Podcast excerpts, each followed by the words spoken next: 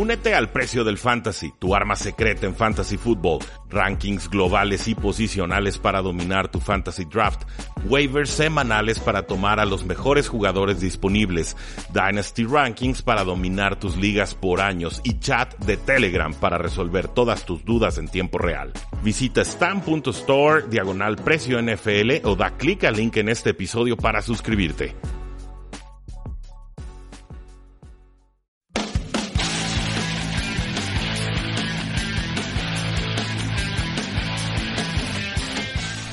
Tal amigos? ¿Cómo están? Bienvenidos a un episodio más del podcast de Hablemos de Fútbol junto a Tres y Fuera. Seguimos analizando, eh, haciendo la previa de lo que va a ser la próxima temporada 2019 de la NFL. Ya tenemos eh, dos divisiones cubiertas y ahora nos estaremos enfocando en la división sur de la conferencia eh, americana, una que durante muchos años fue una eh, división que parecía que nadie la quería ganar o que se podía ganar con muy poco. Eh, este año 2019 nos presenta tal vez eh, varios candidatos, tal vez todos tienen argumentos para ganar esa división y tal vez algunos hasta avanzar en postemporada. Yo soy Jesús Sánchez. Un placer que estén aquí nuevamente con nosotros. Me acompaña, como en los dos episodios anteriores, mi amigo Rudy Jacinto. Rudy, ¿cómo estás? Eh, ¿Qué tal, Jesús? Eh, listo, emocionado de poder platicar, de redondear ahora sí la AFC. Vamos a estar eh, grabando unos cuantos episodios para dejar lista esa, esas predicciones del lado de, ese lado de la NFL, pero concuerdo contigo, es una de las divisiones mucho, más complicadas de predecir de lo que ha sido en, en años anteriores. Yo, yo, hablaría, por ejemplo, de la NFC Sur, con Falcons, Saints, Panthers, Buccaneers, hablaría de esta división, por supuesto, con Jacksonville, con Tennessee, eh, con los Colts y, con los Houston Texans. Y creo que por ahí también me atrevería a hablar de las, de las nortes, de AFC Norte y sobre todo la NFC Norte, que sería para mí la más complicada de todas. Pero ciertamente ha cambiado por completo el espíritu de esta, de esta, de esta división y creo que, que vamos a tener muchas sorpresas, Chuy. Creo que no vamos a coincidir aquí. Ah, eso, eso, siempre es bueno, eso siempre eh, se agradece para tener diferentes puntos de vista eh, y poder aquí armar el debate. Eh, ¿Te parece si de una vez iniciamos ya con los Houston Texans? Ya saben que en este podcast nos vamos en orden alfabético, no estamos dándole preferencia a ningún equipo. los Texans tienen una temporada de 11 ganados y 5 perdidos. se mantuvo Bill O'Brien como su head coach durante este off-season. Sus principales altas son la del safety Toshon Gibson, el tackle ofensivo Matt Khalil, el cornerback AJ McCarron, el cornerback Bradley Robbie y el ala cerrada Darren Fells. Entre sus bajas nos encontramos la del cornerback Karim Jackson, el safety Tyron Matthew, el receptor de Marius Thomas, el safety Andrew Hall y también el esquinero Kevin Johnson. Su primera selección del draft, del draft perdón, fue el tackle ofensivo Tyrus Howard. Con los Houston Texans nos encontramos, eh, en mi opinión, un roster que lo he dicho durante mucho tiempo y se repite para 2019 un roster desbalanceado, que tiene muchas estrellas o que tiene eh, talento fuerte en la posición titular de las diferentes posiciones, pero que tiene muy poca profundidad. Lo vemos este, desde la posición, por ejemplo, de receptor, con un de Andre Hopkins que se consolida como el mejor receptor de toda la NFL, pero que por detrás está un explosivo Will Fuller que te puede estirar el campo de una manera impresionante. Y un muy lesionado, que de hecho ya se lesionó esta pretemporada, Kiki Couti. Eh, una línea ofensiva que, madre mía, es lo que puede estar limitando una vez más a esta ofensiva. Y yo digo limitando entre comillas porque a pesar de que el año pasado creo que era todavía peor esta unidad, eh, a pesar de eso de Andre Hopkins y de Sean Watson se las arreglaban para tener muy buenos partidos eh, de Sean Watson que cumplió el 2018 como el coreback más golpeado de toda la NFL y los Texans se esforzaron tal vez en hacer algo al respecto. El problema es eh, lo que hicieron al respecto, si bien sí invirtieron eh, capital en el offseason en esta línea ofensiva que es el gran problema. Llega, por ejemplo, Matt Khalil, que ha sido un fracaso en Minnesota y más recientemente en Carolina. Llega a ser ahora el tackle izquierdo de Houston. Eh, toman a este tackle ofensivo Tyrus Howard, que creo que nadie lo conocía en el, durante el proceso del draft de Alabama State en la primera ronda. Entonces, sí, está bien. Se dieron cuenta de su debilidad, invirtieron en esa debilidad. El problema es qué invirtieron en esa debilidad, ¿no? Y por quiénes estuvieron pagando capital de draft alto y también en la agencia libre. Sí, los Houston Texans vienen de tener el calendario, el segundo calendario más fácil el año pasado, Chuy. Esto según métricas de Warren Sharp, lo predicaba él desde pretemporada. Y, dicho y hecho, tuvieron una temporada los Texans eh, con inicio complicado, pero finalmente se terminan llevando la división. Eh, este año van a tener el calendario más complicado de todos. O sea, cambia por completo la dinámica y la complexión de cómo van a estar enfrentando a sus rivales de la NFL. Eh, con, de acuerdo contigo, es un roster lleno de estrellas y de suplentes de baja calidad. Es un desbalance verdaderamente impresionante. Podríamos empezar incluso con la posición de corredor. Lamar Miller es un cumplidor y ya se reforzaron con Duke Johnson vía trade con los Cleveland Browns, un jugador sumamente eficiente, aplaudo el movimiento, pero el tema este de los sacks es, por supuesto, primero la línea ofensiva, que no le han podido dar una línea adecuada al mismo de Sean Watson, pero también es un producto el estilo de juego de Sean Watson. Yo, yo cada vez estoy más convencido de que el, número de capturas que recibe un coreback es más un producto del estilo de juego de coreback que, de la línea ofensiva como tal. La línea ofensiva termina de protegerte más o de agravar una situación que el mismo coreback provoca. Y creo que el estilo de juego de Sean Watson sí es muy vistoso, sí es muy efectivo, sí es muy productivo, pero también lo expone a golpes muy brutales como el año pasado, por ejemplo, que ni siquiera se podía subir aviones, tenía que moverse de ciudad a ciudad en, camiones. Entonces, eh, yo sí creo que está en peligro de Sean Watson cada año que juegue en la NFL y con esa línea ofensiva todavía más. De Andrew Hopkins, por supuesto, superestrella, el mejor receptor en estos momentos de la NFL, atrapa todo, no suelta nada. Eh, a mí me encanta Will Fuller, su eficiencia y su comprensión y estilo de juego y, amalgama que ya tiene con Sean Watson. Eh, es algo que pocas veces hemos visto. he visto mucho química, por ejemplo, entre un Matt Ryan y un Julio Jones, o quizás entre un Tom Brady y un Gronkowski o un Edelman, pero con un número dos al nivel de eficiencia que vemos con Will Fuller, ha sido bastante poco. Entonces sí sería importantísimo que de una vez por todas Will Fuller terminara sano una temporada, sobre todo por ser este su año de contrato. Yo no estoy tan preocupado, o creo que tú tampoco, con la ofensiva de los Houston Texans. De alguna u otra manera se la han ingeniado para producir y creo que lo volverán a hacer. Eh, a pesar de que son muy ineficientes corriendo con el balón en primera y en segunda oportunidad, a Bill O'Brien le gusta mucho correr. Debería de pasar más en esas instancias, que es cuando más puedes aprovechar que las defensivas NFL están en formación base con menos jugadores en la secundaria. Pero bueno, esas ya son quejas muy particulares que creo que se pueden agravar y demostrar eh, como problemas serios para los Houston Texans con un calendario más complicado.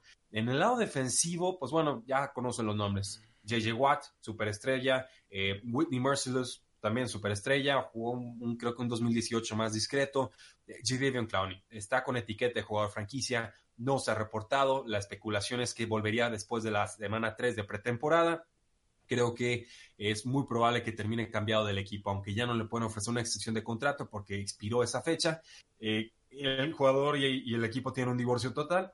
Es muy talentoso. David Clowney, por supuesto, también tiene un historial muy importante de lesiones y va a estar cobrando más de 100 millones de dólares entre cuatro o cinco años que seguramente cobraría en su nuevo contrato.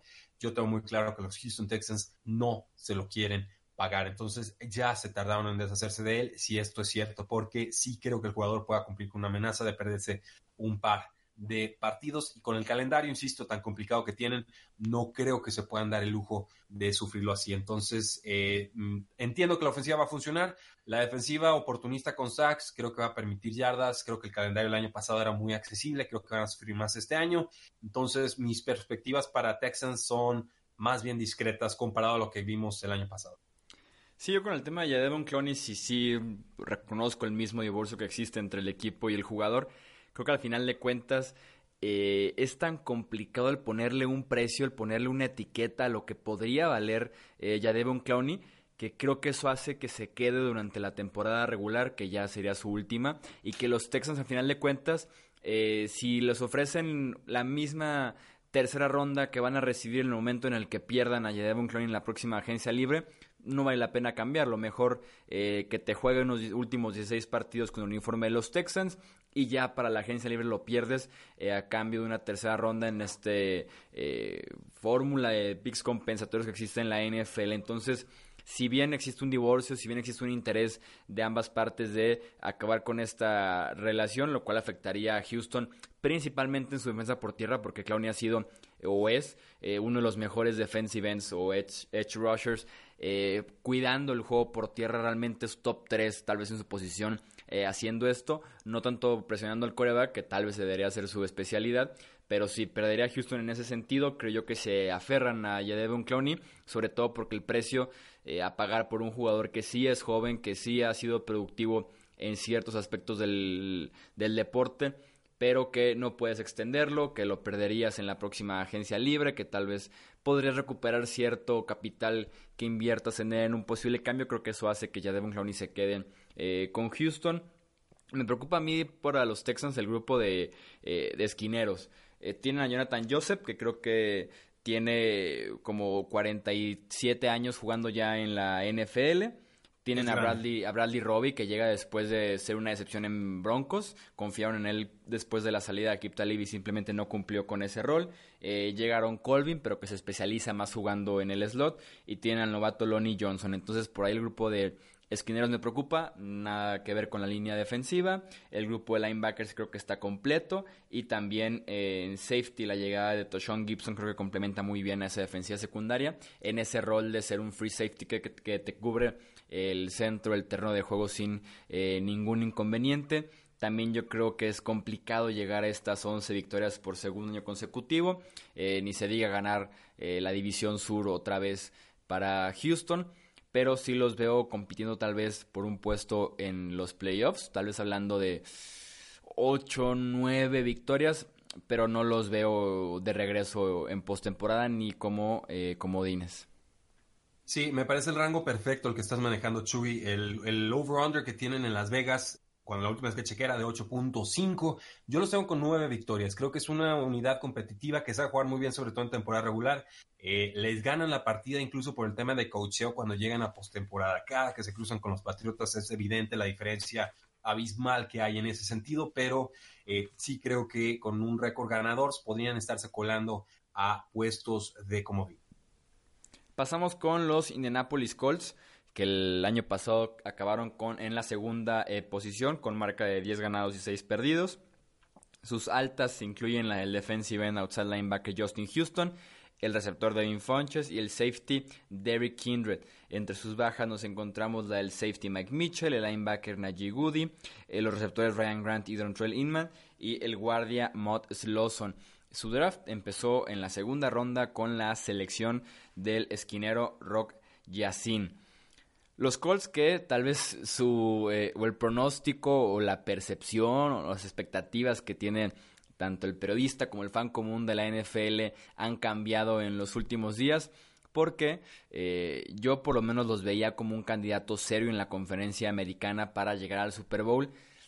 Percepción que ha cambiado recientemente con las noticias que hemos tenido de eh, Andrew Locke este coreback que ha sido propenso a las lesiones, que sí ha sido de los corebacks más golpeados de la NFL en lo que va de su carrera desde que llegó prácticamente a la liga y que tiene una lesión en la pantorrilla que se empezó a reportar eh, desde abril que empezaron los OTAs, que empezaron los minicamps y que se decía que eh, nada más estaba siendo limitado por tratarse nada más de eh, entrenamientos primaverales pero que una vez que inició training camps y que lleva ya dos semanas fuera por este problema en la pantorrilla y que ya después se refirieron a él como un problema eh, en la parte alta del tobillo y que se empieza a hablar de la posibilidad del buen Jacoby Brissett como titular de los Colts para la semana 1 en un complicado partido contra los eh, Chargers de Los Ángeles. Entonces no es poca cosa lo que podría eh, jugar Jacoby Brissett. Si se extiende incluso el tiempo de Brissett como quarterback, estaría jugando contra Tennessee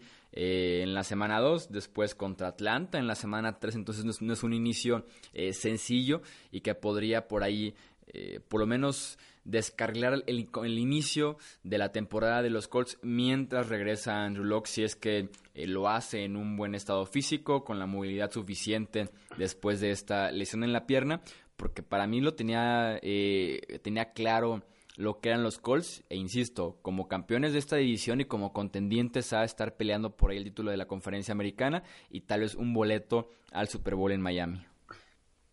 Sí, los Colts vienen de ser eliminados por los Kansas City Chiefs de forma bastante fea en esa primera instancia en la que se enfrentaron. Eh, pero creo que los Colts venían creciendo mucho y han estado haciendo muy buenos drafts. Andrew Loxano, sabemos esa historia, tardó mucho, había muchas dudas, se pensaba que incluso podía estar acercándose al retiro, que nunca sería el mismo. Las primeras semanas, curiosamente, entrenador inteligente, eh, Frank Reich, cualquier otro coach se dice, tengo que proteger a mi corva que está regresando de lesión, vamos a correr. Eh, aquí no, aquí la protección era, ¿saben qué? Nuestro quarterback no se puede dar el lujo de ser golpeado, que se deshaga rápido la pelota. Entonces subió el volumen de pase, lo cual pareciera contraintuitivo. Normalmente dice, bueno, pues que pase menos para que se lastime menos. Y, no, aquí lo hicieron al revés y les funcionó bastante, bastante bien. Ya hacia el final de temporada empezamos a ver esos pases profundos que en un principio Underlock no nos estaba mostrando. Preocupa el tema del pie.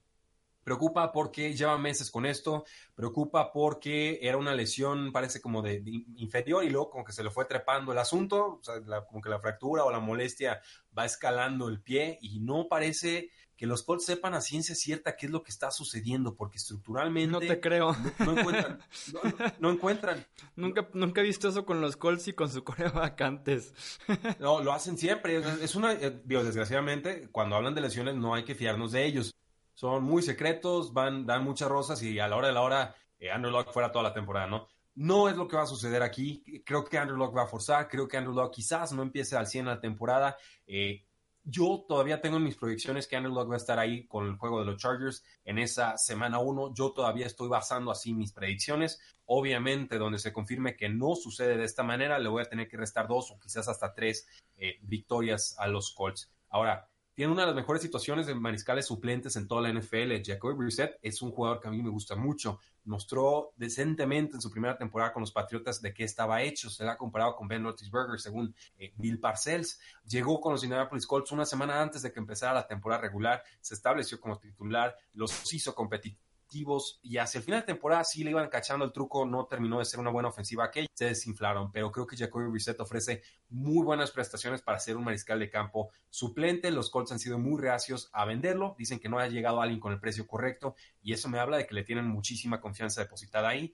Chad Kelly como quarterback número 3, quién sabe si quede, ah, se ha visto muy bien en pretemporada, a mí me gusta como talento, pero creo que en ese sentido los suplentes pueden hacer competitivos a los Colts y que no estarían sufriendo tanto como quizás sí estarían sufriendo otras instituciones. La línea ofensiva es de lo mejor, si no la mejor en toda la NFL.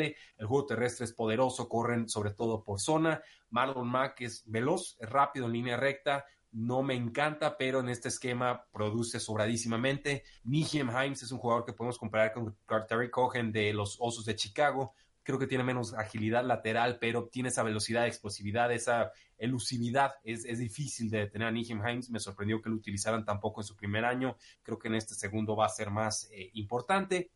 Con los receptores, pues T.Y. Hilton teniendo, dicen, el mejor training camp de su carrera, un jugador infravaloradísimo, a mí, me encanta. Y ver quién se consolida como receptor número dos. Tomaron a un novato de Ohio State, Paris Campbell, me gusta mucho. En colegial lo utilizaban más en pasecitos cortos, ya en pretemporada y en training camp se ve que tiene habilidad para atrapar pases en largo. Creo que hace un factor importante para el equipo. Eh, por ahí también llega Devin Funches, que sus mejores rutas son varias en las que Andrew Dock también brilla mucho. Entonces creo que puede haber un, buen maridaje ahí, sobre todo en zona roja. Y el tema de las alas cerradas, Eric Ebron viene a anotar, creo que 13, 14 touchdowns va a haber una regresión, sí la espero. Cuando estuvieron en el campo los dos, eh, Jack Doyle era más bien el que tenía el doble de snaps que Eric Ebron, entonces me gusta él como sleeper. Creo que Ebron seguirá siendo importante, sí, pero eh, hay mucha más competencia por targets en esta ofensiva. Ahí dejo mis, comentarios. Creo que incluso con quarterback suplentes esta ofensiva va a estar carburando.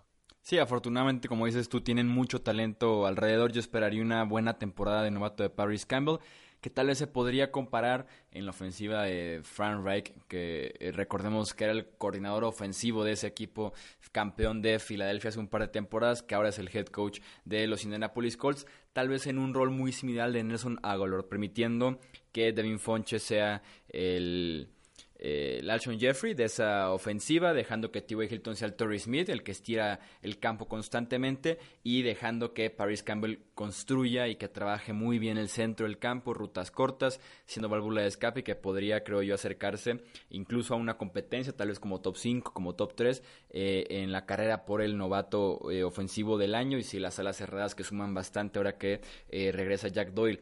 Realmente el offseason de los Colts se enfocó más bien en, fortalecer el costado defensivo. ahí viene su adquisición más importante del offseason, que fue la, eh, la de Justin Houston, que se convierte automáticamente en el mejor pass rusher que tiene esa defensiva, una posición que necesitaba urgentemente eh, Indianapolis, ya que no tenía realmente una opción eh, que te estuviera entregando por lo menos 10 o más capturas de quarterback por temporada, que fuera consistente, que fuera eh, una amenaza defensiva para que la ofensiva rival estuviera preocupada eh, todo el partido prácticamente. Jabal Shear era la mejor opción que tenía en esa posición, así que eh, Justin Houston, esté o no en su mejor versión, sí es el mejor pass rusher que tienen estos Indianapolis Colts que sumaron en la posición de linebacker en las rondas 2 y 3 del draft y que su principal selección, la de Rock Yassin, llega a redondear, creo yo, una secundaria que va tomando una muy buena forma.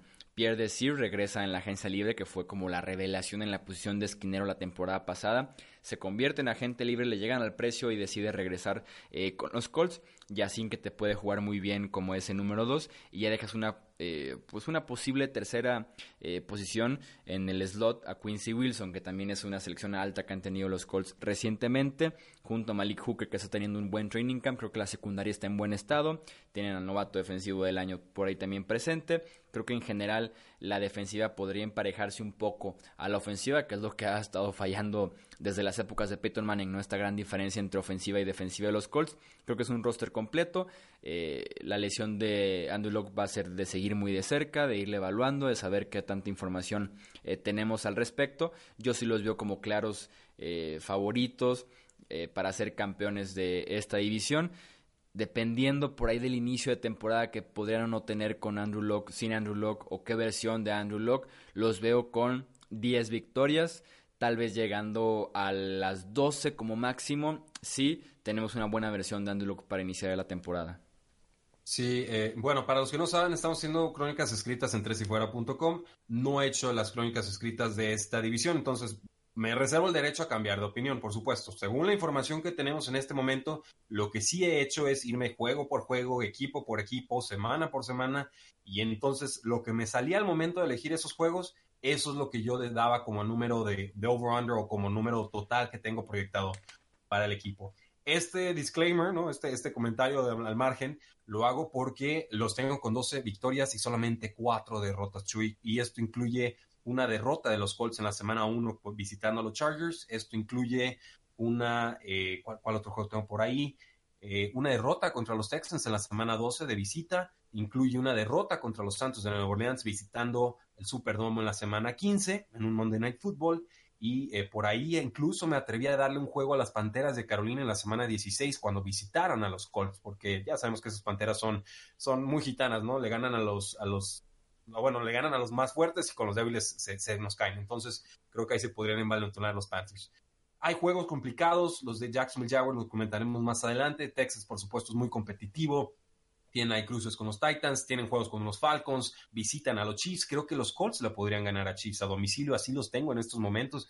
Ese es el grado de confianza que le tengo al, equipo. Creo que pueden cobrar la, la venganza pero necesitan Andrew Luck sano. Si no, ese juego con los Chiefs se lo voy a dar a, Kansas City. Si no, ese juego eh, contra que tengo, tengo uno de los juegos de los Jaguars, yo creo que también se lo podría otorgar a ese equipo.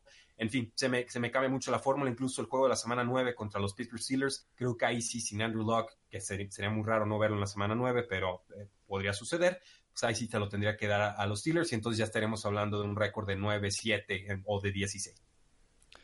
Pasamos con el equipo que hace dos temporadas mandaba en esta eh, división sur, que son los Jacksonville Jaguars. Entre sus altas encontramos la más importante, que es la del coreback Nick Foles, el receptor Chris Conley, el tackle ofensivo Cedric Obueji, el ala cerrada Geoff Swain y el linebacker Jake Ryan. Entre sus bajas, afortunadamente, y un aplauso para aficionados de Jacksonville, salió el coreback Blake Bortles, el safety ya lo extraño, lo extraño, lo extraño. Ya no tengo razón para ver a los Jacksonville Jaguars. ¿Qué me han hecho? Me rompen el corazón. No, y dejó de ser interesante esta cuenta de Twitter, la de eh, hechos o facts de Blake Bortles, porque ahora qué van a estar tuiteando, o sea, tal vez tal vez va a ser mucho de que, de que, Blake Bortles no lanzó intercepción esa semana, pero pues porque ni siquiera jugó, son, ¿no? Son, capaces, gran cuenta, les recomiendo seguirla. Eh, esperamos que se ponga creativo. Eh, vamos, o sea, yo sí, yo sí, no, no le deseo una lesión a Jared Goff, yo sí quiero ver a Blake Bortles en esta ofensiva de Sean McVay y ver qué tanto es el esquema y qué tanto es el jugador, ¿eh? Creo que... Creo que nos llevaríamos una muy desagradable sorpresa con Jared Goff. Yo ahí sí no creo, ¿eh? Si, si bien no tengo a Jared Goff en el pedestal, que tal vez muchos lo tienen porque sí confío mucho en el sistema de Sean McVay, eh, la precisión y el timing de las rutas creo que no está ahí con Blake Bortles. No, y, tampoco con Jared Goff. Pregúntale a Brandon Cook. ¿Sigue esperando el pase de touchdown en el Super Bowl?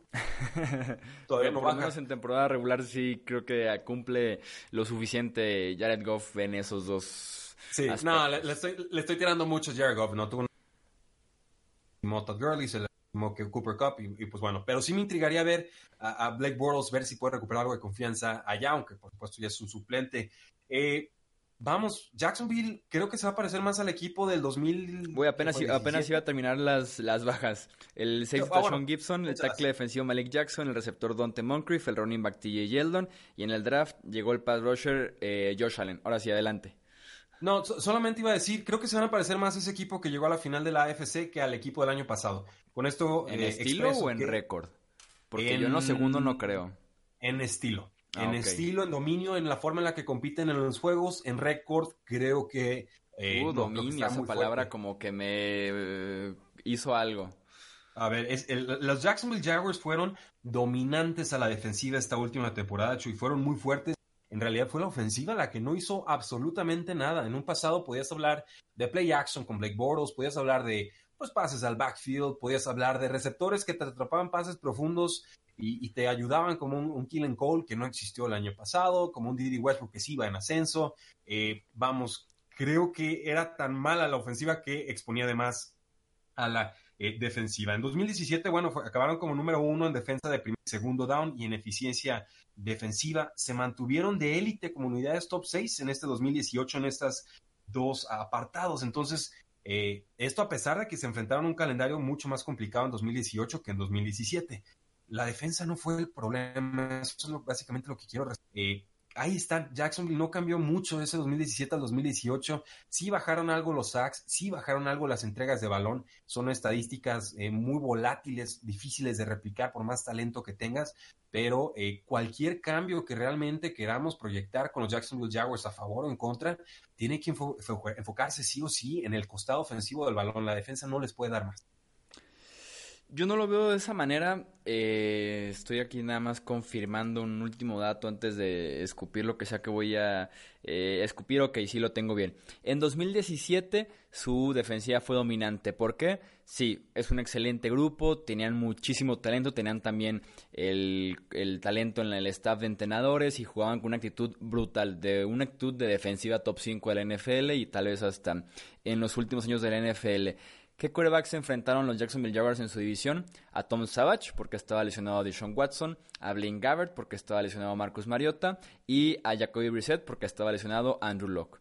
¿Qué pasa cuando juega de alguna manera Marcus Mariota? Cuando sí juega Deshaun Watson, cuando sí juega Andrew Locke. La defensiva se cayó entre comillas porque dejó de ser la número uno para pasar a ser top 5, top 10. Entonces se cayó entre comillas porque no fue tan dominante porque sus rivales también fueron mejores. Entonces creo que esa temporada 2017 sí reconozco que el talento defensivo y el esquema era excelente, pero que venía de alguna manera medio maquillada esa defensiva, por lo menos en las estadísticas. Yo no confío mucho en la defensiva de Jacksonville esta temporada. Creo que tienen demasiadas dudas para creer que va a ser dominante o que va a ser top 5 por tercer año consecutivo. No los yo tampoco como número 32 de la liga, tampoco se trata de irme al extremo, pero sí tal vez como un top 10, como un top 15, como una defensiva que te deja de ganar partidos, que era lo que sí hacía Jacksonville. Hace dos temporadas tenían eh, a Malik Jackson en el centro de esa línea defensiva y por fuera a Dante Fowler. Este año tienen a Taven Bryan, dejó de estar Malik Jackson en esa defensiva y se une Josh Allen. Tenemos a dos novatos en esa línea defensiva que están supliendo a dos productivos lineros defensivos. La baja de Telvin Smith es sumamente sensible. Sí, tiene a Miles Jack, que es un excelente linebacker que también te puede hacer todas las funciones, pero que Telvin Smith era el capitán de esa defensiva, el que llamaba las jugadas y era de los linebackers jóvenes eh, más destacados de toda la NFL actualmente Talvin Smith se baja del barco como un retiro temporal eh, de, Jacksonville. Entonces tenemos esa baja muy sensible de tu eh, tal vez segundo o tercer mejor eh, jugador de todo ese roster. En free safety salió Tashon Gibson, que te ayudaba muchísimo en el centro del campo, ayudando a AJ Buye y ayudando a Jalen Ramsey. Y en su lugar se queda Jarrod Wilson, que está en su segunda temporada en la NFL, que apenas va a iniciar partidos por primera vez en su carrera, junto a Ronnie Harrison, que también está apenas por iniciar partidos en su carrera en la NFL, también como jugador de segundo año. Entonces, creo que hay demasiadas dudas en esa defensiva para creer que va a volver a ser dominante para creer que eh, va a ser top 3 este año en la NFL. Insisto, no los veo como la defensiva 30 de la liga, pero ya no como una defensiva que se tiene que eh, respetar o que tiene que dar miedo semana a semana. Eh, creo que soy más optimista con lo que va a poder lograr esta, esta defensiva de Jacksonville. Sí entiendo que hay bajas importantes, la de Telvin Smith no puede ser subestimada. no se reportó y no sabemos ni siquiera por qué. Simplemente dijo no voy a jugar este año, asuntos personales y párenle al, cuento ese. Eh, el asunto aquí con Jacksonville para mí es que yo, yo, yo creo mucho en, en, en, la moral de un equipo. Y, yo me imagino como defensivo estrella o defensivo suplente, dando mi máximo, peleando, luchando, ah, complicándole la vida a los mejores mariscales de campo en toda la NFL. Y, y luego pasas a la banda y ves a Blake Bortles que te hace una intercepción, o te hace un pick six, o te hace un fumble, o te hace un tres y fuera, y, dices, bueno, ¿para qué demonios estoy jugando? ¿no? Entonces creo que eso se contagia, y el simple hecho de restar a Blake Bortles de esta ofensiva es eh, sumar mediante resta. Creo que eso es algo que puede proyectar o transmitir Nick Foles, que también es propenso a lesiones, y no estoy seguro de que vaya a terminar la temporada, ¿eh? Se nos olvida que Nick Foles se ha lastimado también bastante cada que le han pedido ser titular, pero creo que va a haber un cambio notorio en ese sentido cuando la ofensiva funcione mejor, que es como lo tengo eh, proyectado. El año pasado, bueno, en 2017 tuvieron 31 sacks a favor en, sack diferencial de, sacks, que es cuántos sacks concedes y cuántos sacks consigues. Eh, este año pasado tuvieron menos 16, es un cambio de 47 sacks brutal, el, cambio más fuerte que ha habido en las últimas 30 temporadas, según eh, Warren Sharp. en cuanto a los turnovers, pues en esa temporada 2017 lograron 10 balones recuperados más de los que entregaron. En esta última campaña, pues estuvieron en menos 2. Entonces, los números claves. ¿Cuántas veces capturo al coreback? ¿Cuántas veces entrego la pelota? ¿Cómo puedo proteger a mi coreback? ¿Y cuánto eh, puedo cuidar la pelotita? En fin, creo que en estas métricas claves van a mejorar los Jacksonville Jaguars. No creo que vayan a incendiar la NFL como quizás se lo hicieron hace dos temporadas, pero creo que sí va a ser suficientemente competitiva la defensa para que ya con una mejora ofensiva podamos ver una diferencia quizás de dos o hasta tres eh, victorias más de las que tuvieron el año pasado, que fue un récord de 5-11, eh, muy pobre, pero sí también recordemos un gran partido contra los Patriots de Nueva Inglaterra y luego se, se de forma calamitosa en sentido negativo. Sí, en el, en el costado eh, ofensivo está la llegada de eh, Nick Foles, que es un coreback que tuvo dos partidos sumamente brillantes, tal vez de los mejores en la historia de la postemporada en aquella final de conferencia y en el Super Bowl 52. Hay que respetar a Ile Manning, se nos enojan ahí los gigantes. Pero eh, creo que es eso. Creo que Nick Foles va a ser un quarterback que nos va a dar su versión de temporada regular, sin su versión brillante, sin su eh, versión de ganador de Super Bowl tal vez lo suficientemente bien para que este equipo Jacksonville no diga estábamos mejor con Blake Bortles, pero tampoco para que los esté jalando a postemporada y más porque en Filadelfia tenía a su alrededor un, uno de los mejores rosters de toda la NFL. Tenía la mejor línea ofensiva enfrente, que fue esa línea ofensiva por lo menos durante la temporada 2017, con o sin titulares suplentes, los que iban entrando iban jugando muy bien en ese esquema tenía un juego por tierra que tenía diferentes estilos de eh, corredores con Blount y con Ayayi como principales eh, armas ofensivas en el backfield y que también tenía a Brent Selleck que tenía a Trey Burton eh, como a las cerradas y que tenía también un grupo muy completo de receptores. En Jacksonville tiene a Geoff Swine como su ala cerrada, a un muy limitado Leonard Fournette como running back principal y a otro muy limitado Alfred Blue como eh, running back eh, complementario de Fournette y un grupo de receptores que tiene un Didi Westbrook, que por ahí sí fue la revelación, veremos si lo puede repetir, a un Marquis Lee que viene de un ACL, a un Chris Conley que viene llegando a la ofensiva. Entonces creo que las piezas alrededor de Nick Foles no están ahí para que lo tengamos como un coreback top 15 por lo menos este año en la NFL. Creo que vuelve de alguna manera a la tierra pero es la versión que conocemos de Nick Foles eh, consistentemente en temporada regular. No sería así como que mm, eh, nada nuevo ver a, Nick Foles en esa versión. Yo por eso, como se pueden dar cuenta en mi discurso, no confío mucho en esta eh, temporada de los Jacksonville Jaguars. Si bien la temporada pasada fue una difícil con ese récord de 5-11, no los veo mejorando mucho este año y los tengo yo con un 6-10 o un 7-9 esa temporada los Jacksonville Jaguars. Sí, eh, definitivamente hasta en el lado ofensivo del balón tengo esta, esta unidad que tú, Chuy, eh, yo sigo creyendo en Leonard Fournette. No lo han utilizado por aire. El muchacho puede atrapar pases y se mantiene sano. Va a ser factor. Pero Jacksonville tiene que aprender a cuándo y cómo correr. Caso similar con los Houston Texans, se empecinan en correr en primer down, se empecinan en correr en segundo down para proteger a Blake Bortles, porque si pasabas en primero o segundo te entregaba el balón. Entonces, creo que todo se descomponía. Creo que la llegada de John de Filippo como coordinador ofensivo estuvo con Minnesota pasó a un ritmo brutal, no se terminó de entender con el head coach Mike Zimmer, otro de estos eh, coaches, no decir retrógrada, pero sí conservadores, les gusta correr, no le hizo caso, él quería pasar, terminan despidiéndolo. Entonces, creo que le va a inyectar esa, esa actitud ofensiva aérea a los Jacksonville Jaguars. Regresa a trabajar con Nick Foles, se encontraron los dos con las Águilas de Filadelfia, entonces aquí sí va a haber nuevas piezas, pero las piezas claves ya han trabajado y tenido éxito juntas. La línea ofensiva de los Jacksonville Jaguars el año pasado, Chuy, eh, tú lo sabes, eh, perdieron como a cuatro o cinco titulares, era, un desfile de jugadores verdaderamente brutal, terminaron eh, usando al, a este jugador fracasado de los Giants de Nueva York de primera ronda, Eric Flowers. Flowers. De tackle izquierdo, o sea, por favor, Chuy, a ti o a mí me ponen de tackle izquierdo y nos va igual. Es, es, es, era muy, muy pobre, obviamente ya no está con el equipo, pero así de desesperada era la situación de, de, los Jacksonville Jaguars. En el 2017, bueno, fueron la unidad número 6 más saludable de todas en esta última temporada fueron la número 6, pero más lastimada. Creo que si se mantiene sano la línea ofensiva, si se mantiene sano Leonard Fournette, si se mantiene sano, por supuesto, Nick Foles, y si nos demuestra la defensiva que se mantenga como un top 10, ni siquiera como un top 5 o top 6, como lo ha sido en los últimos años, yo sí creo que Jacksonville puede llegar a un récord de 8 y 8. O sea, todo lo que hice para presumirlos es para decir, creo que salen tablas. Básicamente. me, siento sucio defendiendo a los Jacksonville Jaguars, pero si lograron un 5-11 con Blake Bortles y toda la baja de moral, ¿por qué no pensar que pueden mejorar unos tres juegos y quizás ser más competitivos, sobre todo en sus duelos divisionales? Ahí es donde yo les, les di más ventaja a los Jaguars. Primero sí los tenía con un récord de 5 victorias, pero fui ajustando y, creo que 8-8 me parece. Sí, tal vez alta de moral, baja de talento de alguna manera eh, en, en, este offseason. Cerramos la división con los Tennessee Titans, este equipo que se quedó fuera de los playoffs en la semana 17 de la temporada pasada. Entre sus altas. Usaron a Blaine Gabbert, o sea, ¿qué más esperaban, la verdad? la verdad. Iban, con unos calls que estaban encendidos en ese eh, momento. Eh, en sus altas está el receptor Adam Humphries, el quarterback Ryan Tannehill, el defensive end Cameron Wake y el guardia Roger Saffold.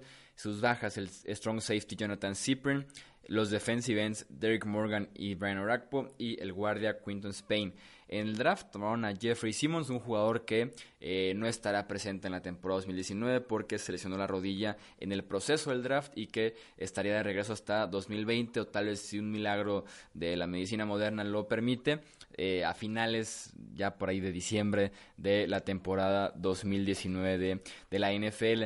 Con los Titans es una eh, temporada de poner tu dinero donde está tu boca y cumplir realmente, creo yo, con una era que podría estar en su última oportunidad y esa era se llama Marcus Mariota.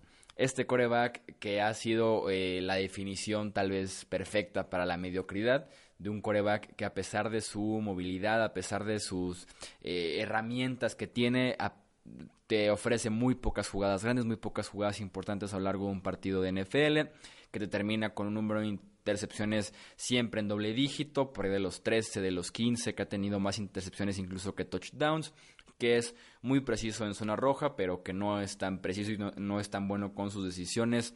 Eh, en el resto del campo, cuando el espacio es un poco más amplio, uno pensaría que sería eh, tal vez al revés, y que está entrando a su última temporada en la NFL y que, perdón, en su última temporada de contrato con los Titans, que podría ser... Chuy pronostica, lo escucharon aquí primero, ¿eh? Lo está el mandando... de Marcus Mariota. No, hombre, al hospital es la única forma en la que se pierde. Sí, no, su, última, su última temporada con los Tennessee Titans y que el otro día justamente salió por ahí una conversación de Twitter eh, que tuvimos sobre la presencia de Ryan Tannehill en el roster de los Titans.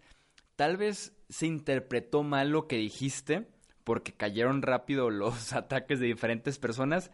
Pero, Eso nunca pasa en Twitter, Chuy, no sé de qué estás hablando. Pero es como, creo yo que como que elegiste por ahí las palabras incorrectas.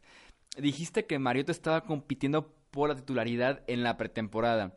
Y no, creo yo que la titularidad está asegurada para Mariota en la temporada.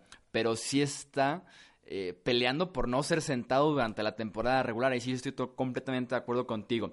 Tannehill se mantiene con la etiqueta ahorita de suplente, pero que yo estoy de acuerdo y lo dije en hace como cuatro episodios cuando hice como preguntas para cada equipo a responder durante training camp.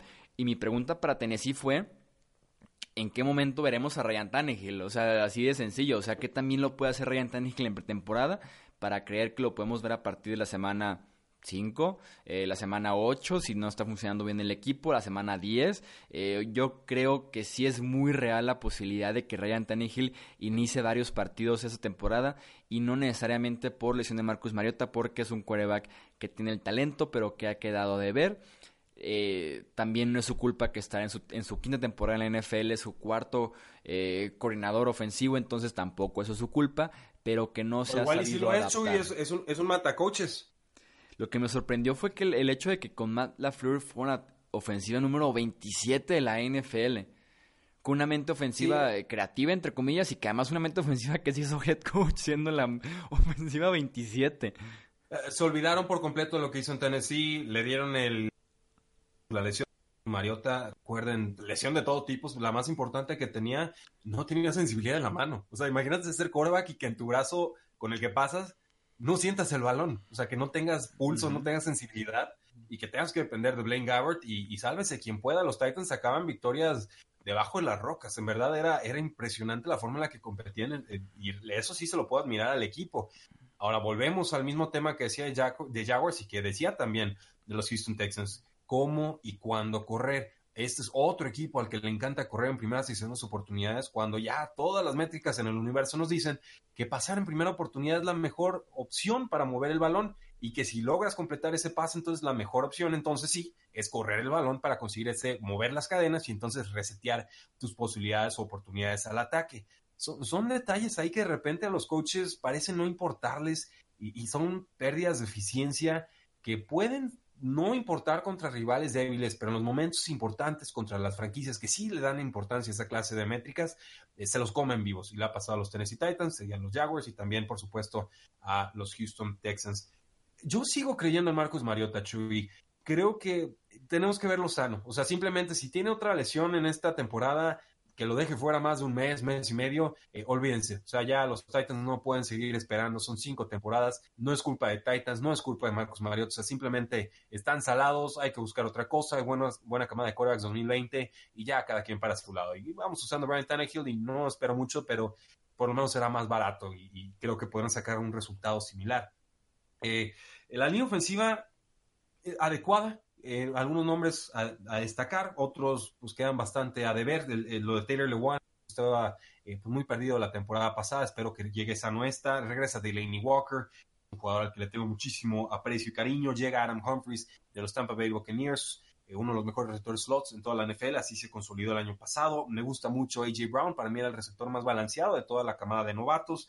Corey Davis, muchos targets, no ha encontrado la eficiencia. Creo que podría ser más culpa de las lesiones de Marcus Mariota que del mismo jugador. En el lado defensivo, algunos nombres a destacar, sobre todo la estrella Joel Casey, que es la mejor estrella de la que nunca han escuchado hablar, pero eh, llega Cameron Wake, que a sus 36 años sigue siendo productivo en la persecución de mariscales de campo, una secundaria pues adecuada. Kevin Byard sí es un buen jugador. Adecuada con. Malcolm Butler y Logan Ryan. Iba- bueno, yo estaba hablando de los safeties, Chuy, no me Ah, entonces, terminar. una, una pareja de safeties adecuada. Sí, bueno, Kevin Byard como, como estrella, creo que es una estrella, y Kenny Vaccaro como adecuado. Eh, si lo de Malcolm Butler, irreconocible, Chuy, desde hace dos años, eh, qué tino los Patriotas dejarlo ir, no lo podemos creer. Eh, yo de todas formas me hubiera gustado verlo en el Super Bowl, creo que hubiera ayudado, pero pues ya nunca sabremos qué onda ahí. Le tengo un poquito más de respeto en estos momentos a Logan Ryan, pero básicamente resumo todo diciendo que en defensa son una unidad con nombres particulares talentosos, algunas piezas adecuadas y algunas que sí quedan mucho de ver y creo que ahí sí van a dejarlos muy expuestos y evidenciados en esta eh, ya cada vez más complicada división. Creo que los rivales han mejorado más que los Tennessee Titans en este eh, off-season. Los Titans 2016 tuvieron un récord de 9-7, el año siguiente 9-7, el 2018 también un récord de 9-7, que no sé cómo lo consiguieron. Creo que aquí este año podría ser aún más complicado. Sí, lo que me sorprendió de la defensiva de eh, los Titans cerró como defensiva top 10 la temporada pasada con todo y que Butler era el esquinero más quemado de la NFL en yardas permitidas y también en touchdowns. Con todo y eso y que Logan Ryan tal vez eh, pasó de ser un 7 de en la escala del 1 al 10 en Inglaterra a ser un 6, o sea, tal vez lo que bajó fue menos de lo que realmente eh, cayó la leyenda este de Malcolm Butler eh, de Nueva Inglaterra a Tennessee.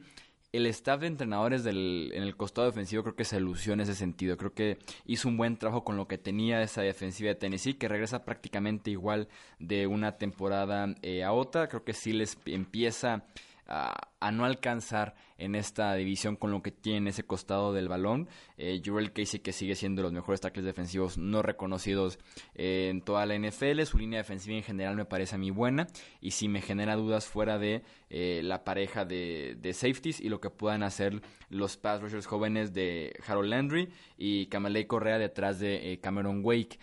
Eh, una temporada que yo insisto, eh, es como de mirarse al espejo con Tennessee, tomar decisiones importantes para el futuro, eh, principalmente la de Marcus Mariota, pero también es temporada de contrato de Derrick Henry, ver si te puede cumplir en temporadas consecutivas, lo cual no lo podido hacer en la NFL. empezar a ver contratos como el de Malcolm Butler, como el de Dion Lewis, como el de Logan Ryan, empezar a evaluar la opción de Corey Davis y si se tiene que quedar, creo que ya sería temporada de contrato si no toman esa opción de quinto año. Entonces una temporada interesante para Tennessee y que creo que se quedan eh, fuera de playoffs y tal vez por debajo de lo que se podría esperar de, de ellos este año. Yo los veo como este equipo que pelea con Jacksonville, ese sótano, o vital sótano de la División Sur, eh, con este mismo récord de 7 ganados y 9 perdidos.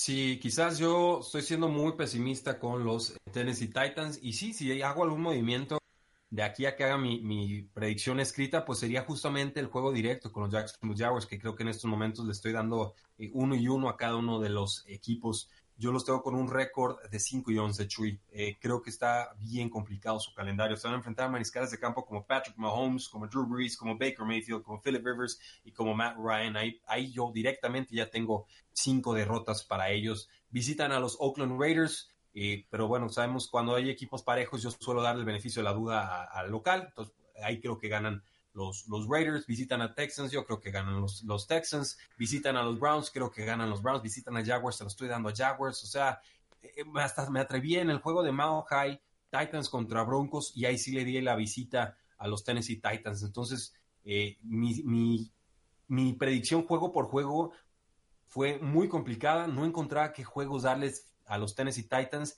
y eso me sorprendió porque creí que los iba a tener con un récord positivo y al momento de realizar este ejercicio eh, simplemente no, no pude. Y esto a pesar de que creo en Marcus Mariota, a pesar de que hay piezas en la ofensiva que me gustan, a pesar de que sí soy fan de Derek Henry, a pesar de que hay jugadores en la defensiva que también me convencen, simplemente creo que, la división, la AFC Sur, se les, se les ha ido encima por completo. Sí, es un equipo que, como yo lo veo, despierta muy poco. Eh, desde interés, desde emoción, que era lo bonito que tenía Derrick Henry la temporada pasada, que era como el primer jugador de Tennessee que recientemente me, emocionaba verlo, ¿sabes? Que te inspiraba realmente a analizarlo, a seguir su carrera durante la temporada. Entonces, es un equipo que tiene muy poco interés nacional y que creo han hecho muy poco para ganárselo en este offseason y que se podría caer como este. Eh, pues lo que han logrado, por lo menos de temporadas consecutivas ganadoras y de estar peleando constantemente el comodín en la conferencia eh, americana. Eso es todo entonces por este episodio analizando lo que podría ser la próxima eh, temporada de los equipos de la División Sur de la Conferencia Americana. Rudy, muchísimas gracias nuevamente por eh, tu análisis en este episodio. Al contrario, Chuy, gracias a ti, gracias a todos los que nos escuchan. Eh, hemos tenido buenas respuestas. Si tienen alguna recomendación, seguimos recibiéndolas, vamos mejorando este formato. No olviden seguirnos en todas nuestras formas de contacto, tanto en Hablemos de Fútbol como en Tres y Fuera. Así es, que se suscriban a los podcasts en las diferentes plataformas, que nos dejen sus eh, calificaciones y comentarios, es muy valioso para nosotros. Yo soy Jesús Sánchez y nos escuchamos en el próximo episodio. Hasta luego.